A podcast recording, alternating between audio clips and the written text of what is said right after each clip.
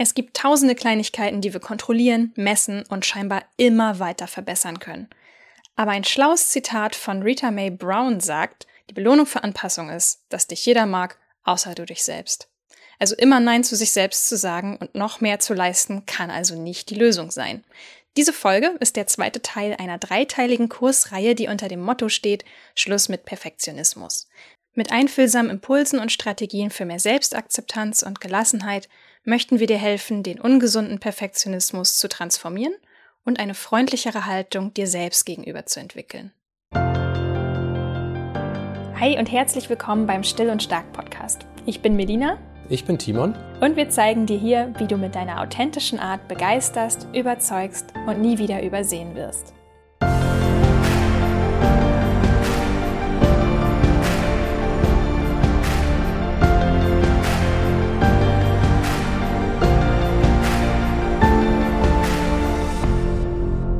Bevor es losgeht, machen wir noch eine kleine Werbepause. Wer unseren Podcast nämlich schon länger kennt, der weiß, dass Timon und ich richtige Fans von der Nahrungsmittelergänzung AG1 von Athletic Greens sind. Warum ich ein Fan bin, das wissen die regelmäßigen Hörerinnen und Hörer schon. Aber Timon, erzähl doch heute mal, warum benutzt du AG1 schon so lange? Also ich finde, ein wesentlicher Punkt ist, dass es einfach ist. Wir haben oft das Problem, dass wenn wir Nahrungsergänzungsmittel haben, dass das eine ganze Palette ist, wo man dann irgendwie Schächtelchen für Schächtelchen einnehmen muss, dann noch zu bestimmten Zeiten. Und das Ganze fällt mit Athletic Greens weg. Das ist eine einfache Routine Routine. Ich muss eine Tagesportion mit einem Esslöffel nur nehmen und habe damit 75 Vitamine und Mineralstoffe aus echten Nahrungsmitteln. Außerdem ist es so, dass es für mich geistige Fitness die Grundlage meiner beruflichen Leistung überhaupt ist und da ist AG1 sehr willkommen, weil ich deutlich besser damit in den Tag komme. Ich fühle mich klarer, vor allem eben auch bei der Arbeit und das ist natürlich essentiell für das, was ich tue. Was ich bei dir auch noch äh, immer wieder bemerkt habe, ist, dass es jetzt in der Allergiezeit mit Heuschnupfen gut war, dass AG1 so allergikerfreundlich gewesen ist. Ja, nicht nur das, es ist auch milchfrei. Das ist für mich ein Riesenfaktor. Also glutenfrei, nussfrei, milchfrei, also alles, was man sich so vorstellen kann, was normalerweise eben auch ein Blocker ist, fällt mit AG1 weg. Da hat man keine Probleme mit. Noch ein kleiner Hinweis, wenn du schwanger bist oder wenn du stillst, dann hol dir vor der ersten Einnahme dieses oder eines anderen Nahrungsergänzungsmittels erstmal medizinischen Rat ein. Und wenn du jetzt sagst, hey, klingt spannend, was Timon gerade da gesagt hat, klingt nach mir, dann teste AG1 doch einfach mal selbst mit einer Monatsration. Es gibt eine 60-Tage-Geld-Zurück-Garantie. Das bedeutet, du gehst kein Risiko ein und du kannst dich in Ruhe selbst überzeugen. Geh einfach auf athleticgreens.com slash still und stark mit dem Link bekommst du eine Willkommensbox geschenkt, inklusive Aufbewahrungsdose, ein Shaker ist auch drinne und einen Jahresvorrat an Vitamin D3 und fünf Travel Packs. Das alles gibt's kostenlos zum Abo dazu. Das Abo selbst kannst du natürlich jederzeit kündigen. Also hier nochmal der Link athleticgreens.com slash still und stark oder schau direkt in die Shownotes dieser Folge. Ja, da sind wir wieder mit unserem Lieblingsthema, der gute alte Perfektionismus. Kannst du kurz wiederholen, was wir in der letzten Folge besprochen haben?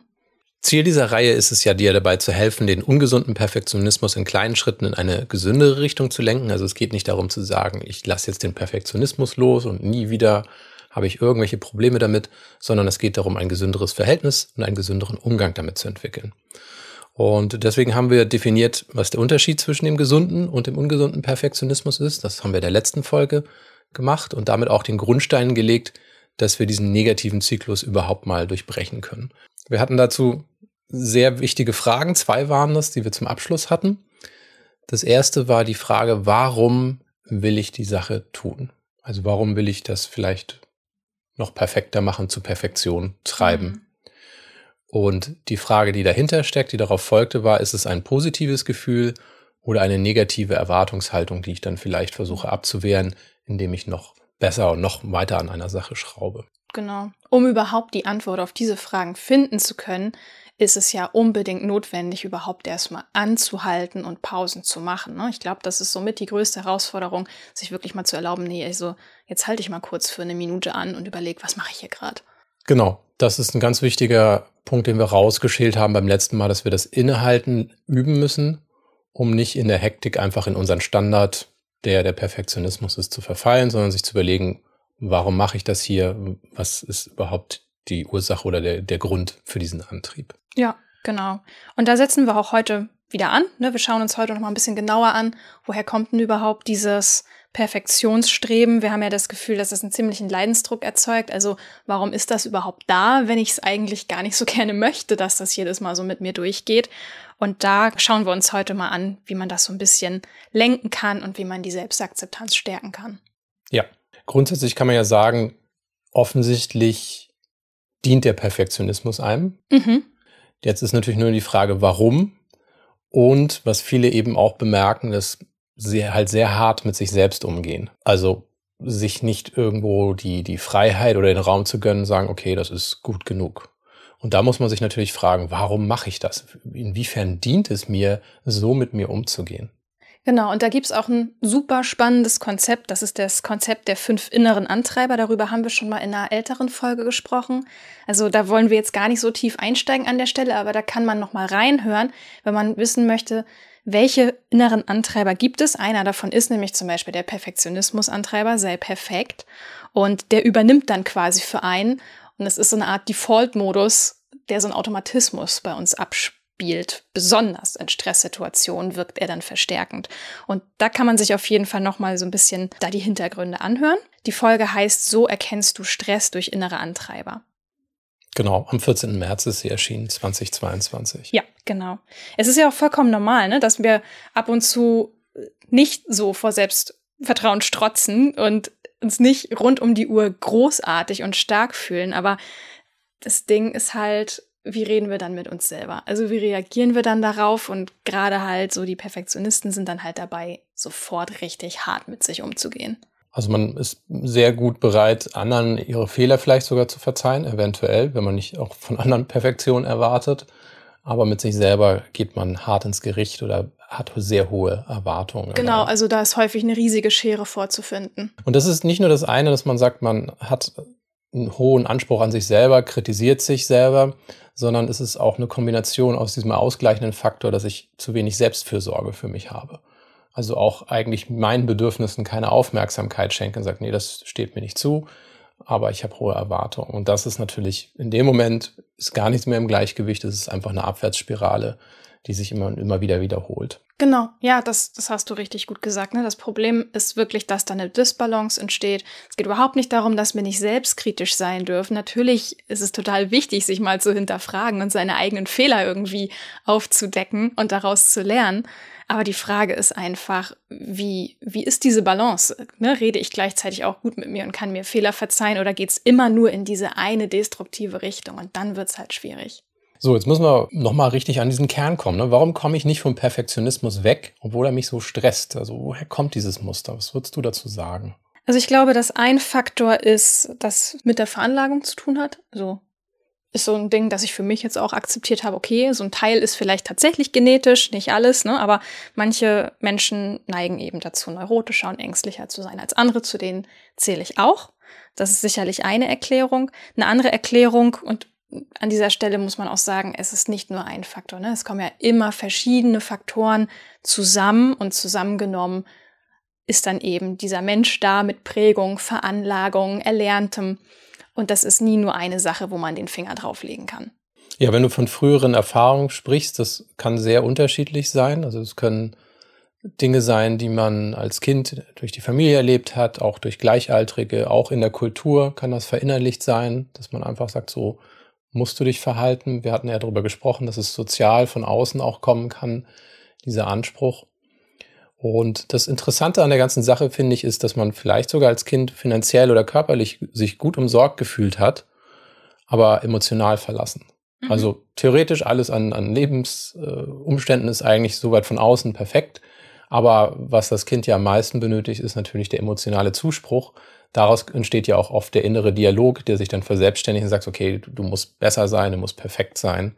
Genau. Weil man einfach diese Fürsorge nicht erlebt hat, die einem vielleicht dann auch die Balance geliefert hätte. Genau, und das ist ja der entscheidende Punkt. Was machst du als Kind, wenn du spürst, Mensch, du kriegst hier nicht von Mama und Papa oder von deiner erziehungsberechtigten Person die Aufmerksamkeit, die du eigentlich brauchst, um dich gesehen zu fühlen?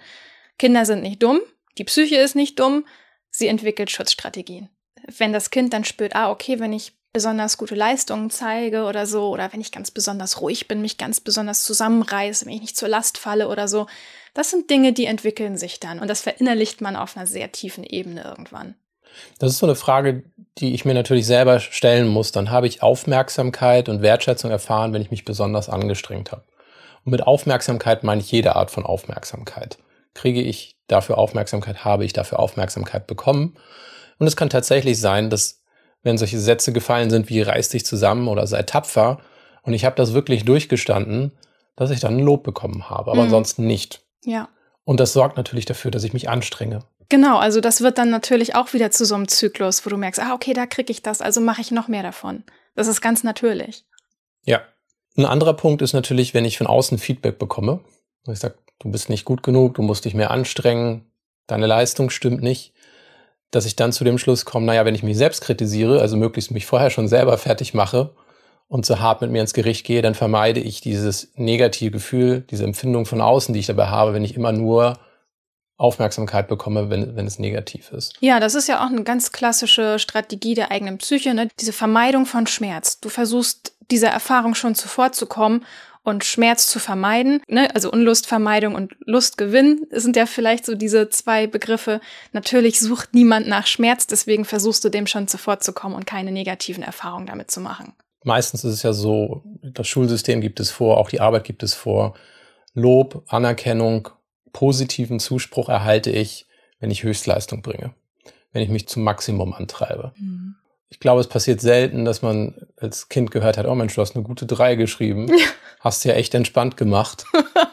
Finde ich gut, dass du mehr Freizeit genossen hast und das alles mal ein bisschen lockerer gesehen hast. Genau, so. Das sind so Sachen, wo man sagt, da kann man nicht viel gegen machen, außer aber sie erstmal zu erkennen, sagen, ah ja, ja stimmt, das hat mich geprägt. Mhm. Ich, oder ich war, ich war immer ein Einserkandidat. Jetzt bin ich es nicht, also muss ich mich wieder mehr anstrengen, weil ich fall aus meinem eigenen Muster eben raus. Genau, also zusammengefasst kann man sagen, ne, Veranlagung und frühe Erfahrung sind auf jeden Fall Faktoren. Wir haben Strategien entwickelt, um uns vor Verletzungen zu schützen. Das ist auf jeden Fall ein Punkt. Systeme sind aber auch ein Faktor. Ne? Also die Systeme um uns herum, die prägen uns, wir bewegen uns in ihnen. Es ist vollkommen klar, dass sie Einfluss auf uns nehmen. Einige unserer Hörer haben das auch sehr schön zum Ausdruck gebracht. Ich zitiere das noch einfach nochmal. Die Selbstverständlichkeit mit der Überstunden und Selbstausbeutung zum guten Ton gehören, macht mich fassungslos. Hm, mich auch, ja.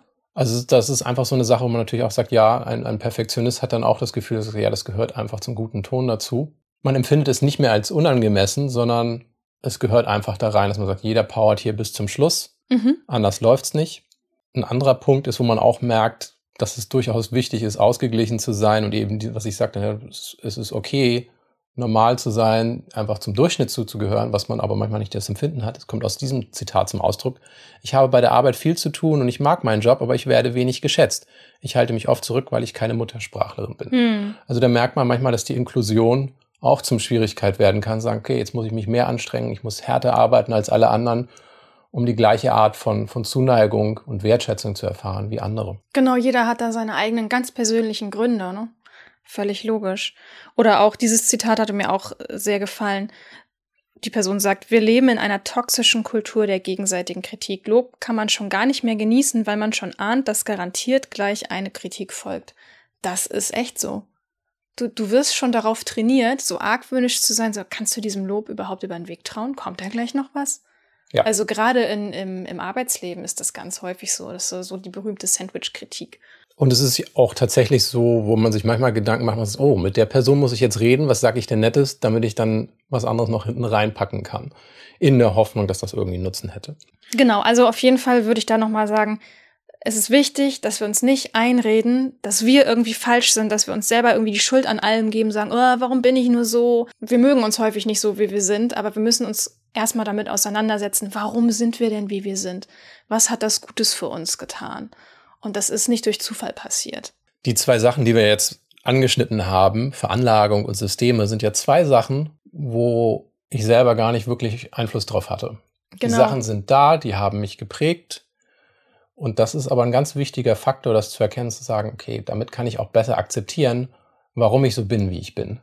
Damit kann ich mich selber erstmal besser annehmen, dass ich nicht nachher noch irgendwie mich selber hasse dafür, dass ich mit dem Leben nicht klarkomme und das eben versuche als, als Kompensationsstrategie zu nutzen, zu sagen, okay, dann habe ich meinen Perfektionismus und damit kann ich mich irgendwo vor negativen Erfahrungen zu schützen, zu sagen, nee, es gibt diese negativen Erfahrungen, aber ich kann sie eigentlich auch gar nicht vermeiden, denn die sind im Außen, die habe ich nicht erzeugt und die kann ich eigentlich auch nicht kontrollieren direkt. Genau, vor allen Dingen wir waren Kinder. Wir alle waren Kinder, als wir angefangen haben, uns diese Verhaltensmuster zuzulegen, anzutrainieren.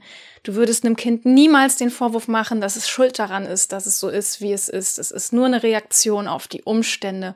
Und es ist wichtig, das anzunehmen, dass das einen Grund hat und dass das zum Schutz diente. Aber wie lerne ich jetzt mit meinen Macken so umzugehen, dass das besser funktioniert? Ich denke, ein ganz wichtiger Faktor ist tatsächlich mal auszubuddeln, woher kommt denn was?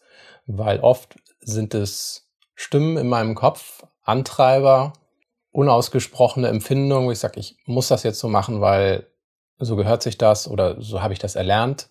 Und ich kann gar nicht mehr ausformulieren, woher das Ding kommt, das in meinem Kopf ist, mhm. das da irgendwie eingepflanzt wurde. Von daher ist der erste Schritt eine Analyse. Wer oder was vermittelt dir manchmal das Gefühl, nicht zu genügen? Genau, vielleicht auch wenn du jetzt gerade beim Zuhören an eine ganz konkrete Situation denkst, die dich gerade belastet. Wer spricht da eigentlich gerade?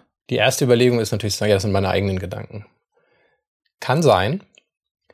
Aber wir haben noch so ein paar andere Vorschläge, Ideen, wo man mal in die eine oder die andere Ecke gucken kann und sagt, aus welcher Richtung kommt das ursprünglich? Mhm. Seit wann habe ich diesen Gedanken oder seit wann habe ich dieses Gefühl, diesen Antrieb? Und es kann sein, dass es der Partner, die Partnerin ist. Genau, Freunde, Freundinnen nehmen auch großen Einfluss. Das Benotungssystem in Studium und Schule, da sind wir wieder bei diesem systemischen Aspekt, völlig klar. Vorgesetzte, Kollegen, Kolleginnen. Gerade bei dem Thema würde ich auch noch gerne nochmal einhaken, weil es kann sein, dass man immer das Gefühl hat, der Underdog zu sein. Ich muss aufholen, ich mhm. muss hinterherkommen. Wenn ich mich nicht anstrenge, dann falle ich raus. Das hatten wir ja schon im ersten Teil angesprochen. Mhm. Und das ist natürlich, wenn jemand einen Vorgesetzten hat oder eine Vorgesetzte, dann muss ich ja davon ausgehen, dass die Person irgendwas besser kann, mir überlegen ist. Also das ist zumindest das Erste, was mir vielleicht durch den Kopf geht. Und dann sage ich, ja, okay, dann muss ich, früher waren es vielleicht die Eltern, dessen, deren Aufmerksamkeit ich bekommen musste. Jetzt muss es die Vorgesetzte sein, man sagt, der muss ich gefallen und wenn ich mich besonders anstrenge, kriege ich da vielleicht ein Lob. Also dieser ständige Hunger, von außen etwas zu bekommen, kann sehr, sehr schwierig sein. So, und es geht auch gar nicht darum, jetzt zu sagen, ich habe eine Lösung, aber dann weiß ich zumindest, woher kommt das? Warum hänge ich jeden Abend noch eine Stunde dran?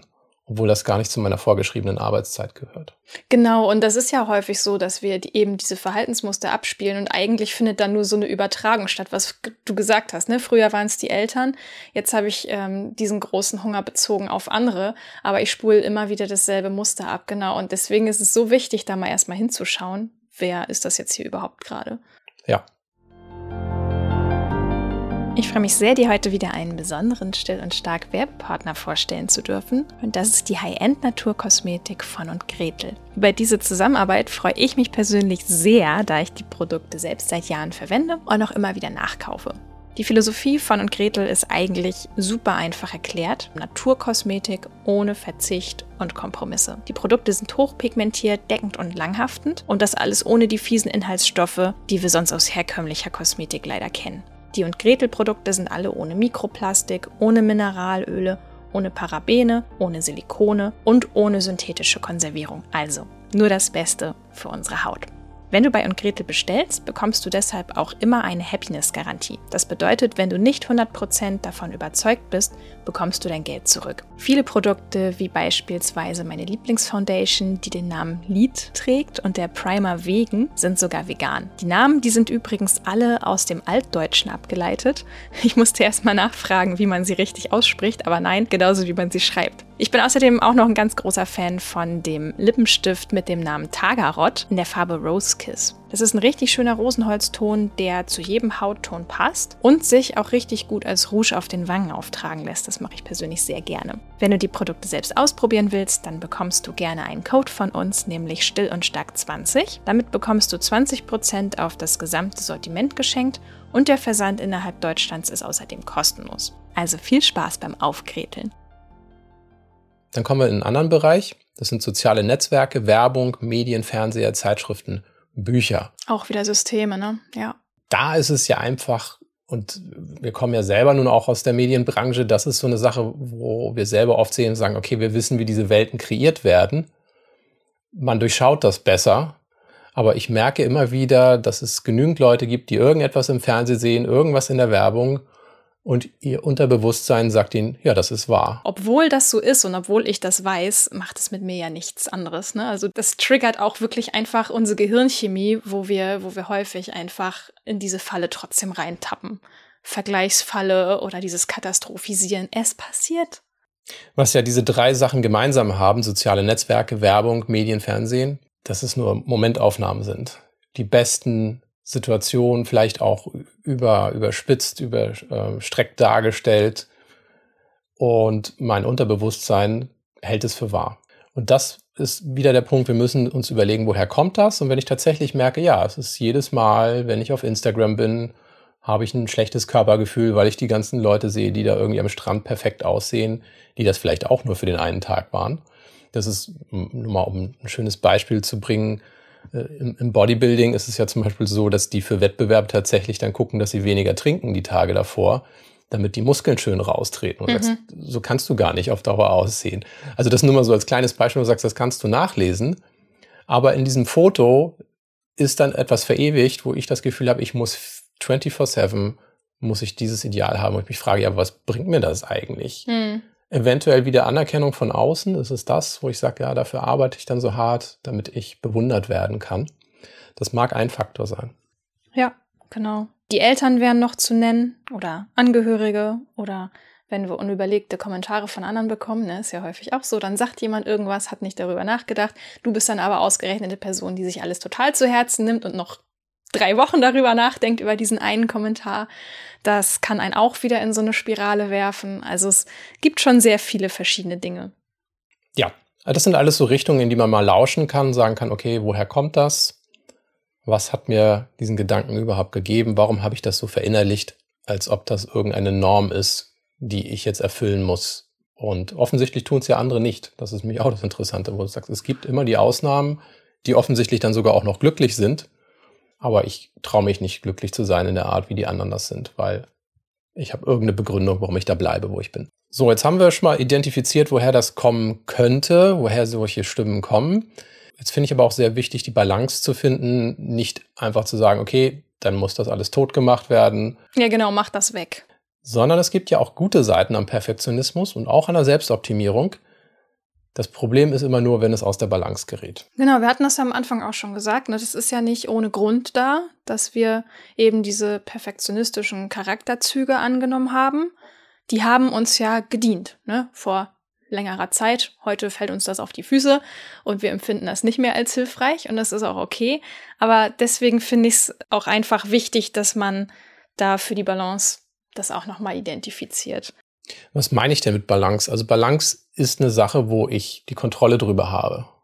Wo ich sagen kann, ich kann Perfektion nutzen oder ein gewisses Maß an Perfektion für eine Sache, kann sie aber auch abschalten. Mhm.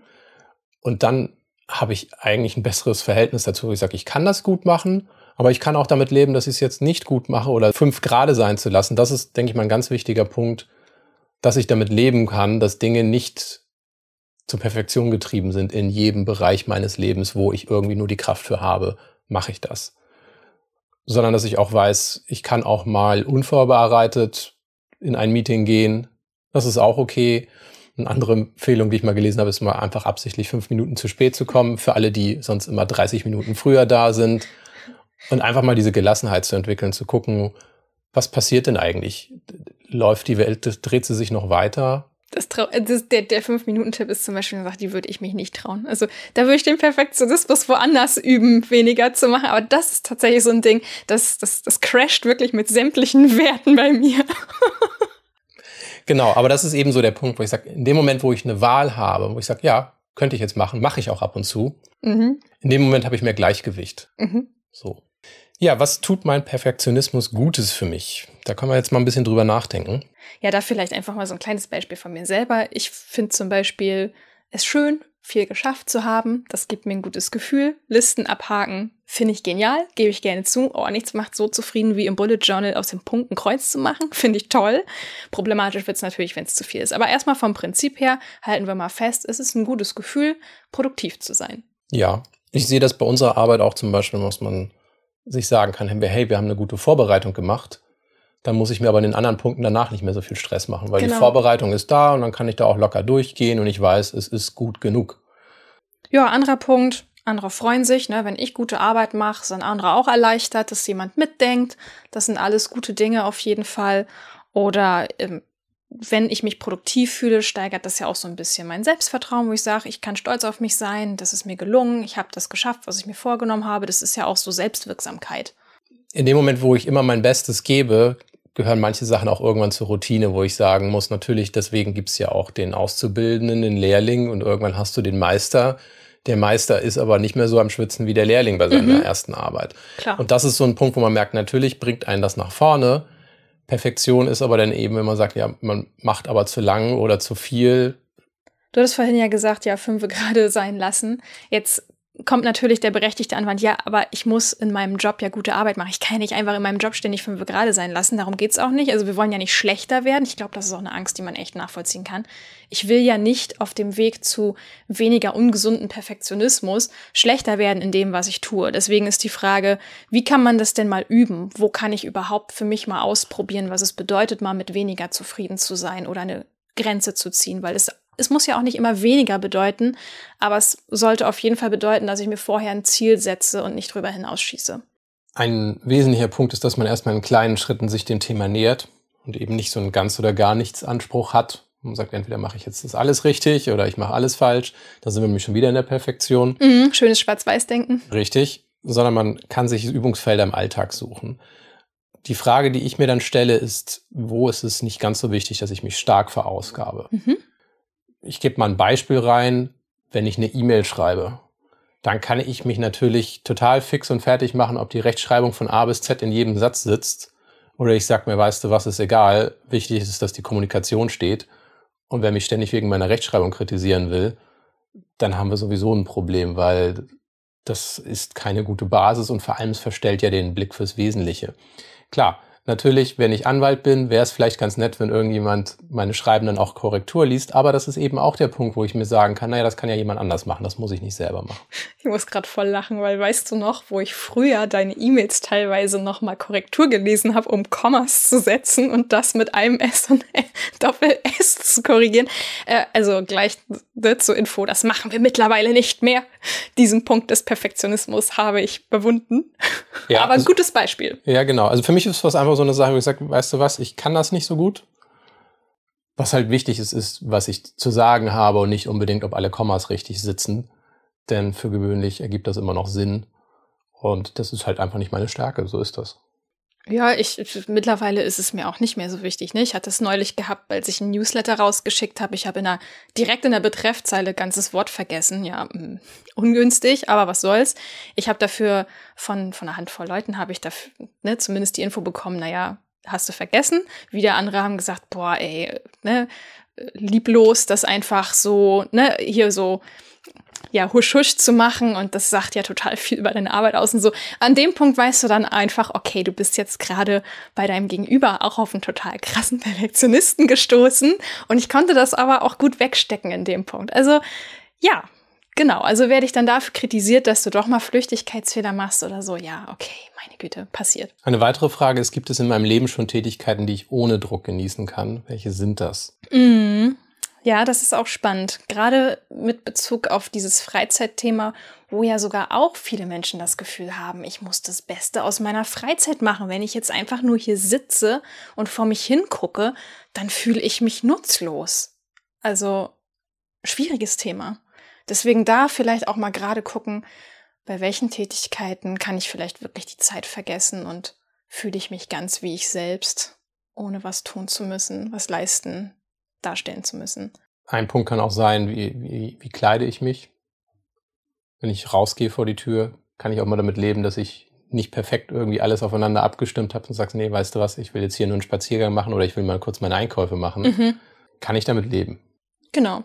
Okay, also nur mal ein kleines Beispiel, vielleicht ne, für Leute, die sich in Tee kochen oder in Kaffee kochen oder so, dauert ja eine Weile, bis fertig ist. Was machst du mit der Zeit? Checkst du deine E-Mails? Versuchst du noch irgendeinen schnellen Anruf zu tätigen? Was machst du mit der Zeit? Und da versuche ich jetzt zum Beispiel wirklich ganz bewusst Pausen entstehen zu lassen. Das nicht zu nutzen, wirklich einfach nur da zu sitzen und zu warten. Und selbst wenn das nur drei bis fünf Minuten sind, aber es ist für mich extrem wichtig, als Ritual das im Alltag umzusetzen, weil der Effekt davon enorm ist. Weil dadurch entstehen manchmal erst diese Pausen, die du brauchst, um überhaupt wieder klar denken zu können, um überhaupt diesen Schritt zurückzumachen, zu sagen, okay, was passiert hier eigentlich gerade mit mir? Dein Gehirn kriegt ja überhaupt gar keine Chance dazu, wenn du versuchst, jede Minute noch zu melken. Ja, genau. Also das ist natürlich Selbstoptimierung in dem Moment, aber das ist halt eine ganz, ganz wichtige Lektion zu sagen, ich brauche diese Pause. Wir hatten das ja beim letzten Mal festgestellt, Stress macht dumm und es ja. ist Stress, es ist selbst erzeugter Stress, der mich dazu bringt, immer weiter in dieser Spirale weiterzurennen. Ja, die gute Nachricht ist, man kann wunderbar mit Perfektionismus leben, wenn man lernt, ihn richtig zu lenken. Aber es ist mhm. eben nicht der, das Ziel, auch unserer Folgen hier nicht, die Sache wegzumachen. Es geht wirklich darum, um Selbstführung und um Selbstakzeptanz. Ich habe dazu neulich, ich weiß leider nicht mehr ganz genau, wo es war, aber vielleicht irgendein englisches YouTube-Video oder so, da sagte jedenfalls eine Person, You can't hate yourself to health. Also zu Deutsch, du kannst dich selbst nicht gesund hassen ja, ich kann nicht dadurch, dass ich irgendwie wütend bin, aggressiv mit mir selber umgehe, kann ich nicht ein gesünderes Verhältnis zu mir und meiner Umwelt entwickeln. Im Gegenteil ist es ja sogar so, dass es nachher auch Auswirkungen auf das Umfeld hat. Also wenn wir vorher davon gesprochen haben, dass jemand anders mir vermittelt oder ich das Gefühl habe, nicht perfekt genug zu sein, bin ich nachher die Person, die anderen vermittelt, dass sie perfekter sein müssten. Und damit bin ich Teil des Problems geworden. Und das ist, denke ich mal, ein ganz wichtiger Punkt, nicht nur sich zu sehen, zu sagen, ich will gesund werden, sondern ich möchte auch, dass andere nicht darunter leiden, dass ich ihnen das Gefühl vermittel. Genau, vollkommen.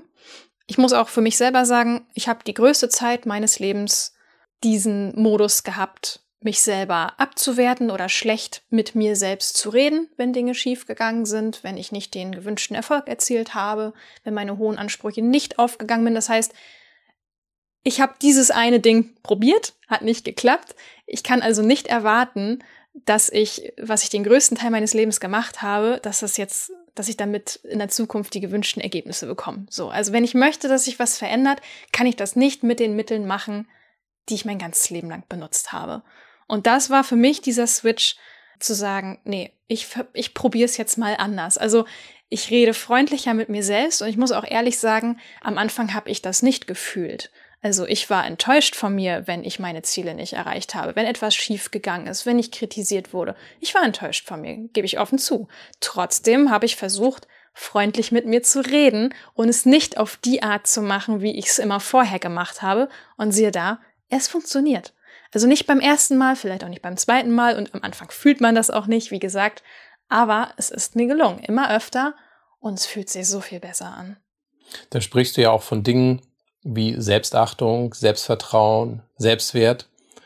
Und wenn wir darüber nachdenken, wie kriege ich denn meinen Selbstwert gesteigert? Naja, den kann ich nur in mir finden. Den kann ich nicht davon abhängig machen, was andere von mir denken. Ja.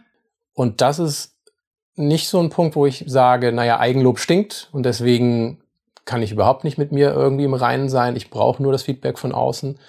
Warum haben wir diesen Satz Eigenlob stinkt? Sollte man vielleicht der Sache mal nachgehen, mhm. weil es schon wichtig ist, sich zu sagen, das habe ich heute gut gemacht oder das ist mir gut gelungen oder ich bin mit mir zufrieden. Genau. Das ist ein schönes Zwischenergebnis. Ich habe erreicht, was ich für mich wollte, unabhängig davon, ob jemand anders mehr oder weniger erreicht hat. Es ist ja auch ein Unterschied, ob ich mich irgendwo auf eine Bühne stelle und vor 250 Leuten sage, Leute, schaut alle her, ich bin so toll. Das ist ja ein Unterschied im Sinne von Eigenlob, wenn man darüber spricht, als wenn ich für mich zu Hause im Stillen dieses Gefühl genieße, dass ich sagen kann, hey, das ist mir heute gut gelungen sich selbst ein Kompliment zu machen. Ist auch eine wichtige Übung, finde ich persönlich. Ich mache das im Bullet Journal, mm, dass ich wirklich versuche, mir jeden Tag drei gute Dinge zu notieren. Man kann es auch mit einer machen, aber es ist wichtig, dass man das als Ritual hat, dass man wenigstens einmal am Tag dieses Gegengewicht sucht und sagt, ich suche jetzt aber wirklich konkret nach einer Sache, die mir gut gelungen ist. Das ist auch so eine Sache, die habe ich auch in der Umfrage immer mehr so rausgehört, weil ich gefragt habe, welche Form von Unterstützung würdest du dir denn wünschen, um Perfektionismus umzulenken? Und viele haben eben nämlich genau diese Antwort bezogen aufs Außen gegeben. Ich würde mir mehr Unterstützung wünschen, ich würde mir mehr Beistand, mehr Zuspruch, mehr Anerkennung wünschen. Und das ist alles valide, das ist alles wichtig. Wir brauchen Validierung von außen. Ohne können wir auch nicht leben. Meine Beobachtung ist aber, dass Menschen mit dem Hang zum Perfektionismus sich das meistens selbst nicht geben können, das aber ganz, ganz, ganz stark im Außen suchen. Und da finde ich, wie gesagt, für mich das auch sehr, sehr wichtig, dass ich erstmal angefangen habe zu lernen, mir das selber zu geben.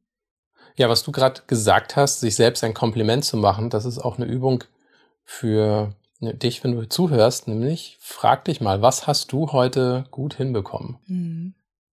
Was ist für dich heute gut gelaufen? Was hast du für dich erreicht, wo du sagst, damit bin ich zufrieden? Und sprich das aus. Das ist mir gut gelungen. Für uns ist das heute, wo wir sagen, hey, wir haben heute den Podcast aufgezeichnet. Damit sind wir zufrieden. Ja, mit Bohrmaschinenunterbrechung. Genau, die wir zum Glück rausgeschnitten haben. Damit kommen wir auch zum Schluss von unserem zweiten Teil dieser Perfektionismus-Reihe. Wenn dir die Gedanken bis hierher gefallen haben und du sie festhalten möchtest, dann haben wir genau das Richtige für dich, denn wir haben mit diesen Gedanken ein Buch geschrieben. Es heißt, warum du nicht perfekt sein musst. Und es basiert auf allem, was wir eben gesagt haben und auf den neuesten wissenschaftlichen und psychologischen Erkenntnissen in Bezug auf Authentizität, Dankbarkeit und Entschleunigung für ein gelasseneres Leben mit mehr Leichtigkeit. Ja, und passend dazu gibt es auch eine Kartenbox. Sie heißt Denk dran, du bist okay. 50 Impulse für mehr Selbstmitgefühl. Enthalten sind 50 Kärtchen im Spielkartenformat mit Sprüchen, Zitaten und Übungen, die du einfach selbst machen kannst. Die Karten bringen als kleine Alltagsbegleiter Inspiration und Motivation bei Selbstzweifeln und Stress. Die Karten sind wirklich total genial. Die kannst du dir zum Beispiel auch regelmäßig wechseln. Also eine ähm, Leserin, die hat erzählt, sie benutzt diese Karten, indem sie sich ein paar rauszieht und dann ihren Spiegel befestigt. Immer so gerade das, was sie für die Woche braucht. Und in der nächsten Woche nimmt sie dann wieder ein paar neue Karten aus der Box und packt die dann wieder an ihren Spiegel. Also fand ich total cool, diese Idee. Bin ich selber auch noch nicht drauf gekommen. Also Ne, wenn, wenn du diese Kartenbox jetzt kaufst, dann erzähl uns mal gerne, wie du die im Alltag benutzt. Das interessiert uns total. Ja, wie kommst du dran? Du findest sie in jeder gut sortierten Buchhandlung, kannst sie dort auch bestellen. Für das Buch musst du einfach nur nach Warum du nicht perfekt sein musst suchen. Und für die Kartenbox, die heißt Denk dran, du bist okay. Genau, und wir hören uns in zwei Wochen wieder, dann mit Teil 3 und noch ein paar schönen neuen Übungen. Bis dahin, bleib still und stark. Ciao. Ciao.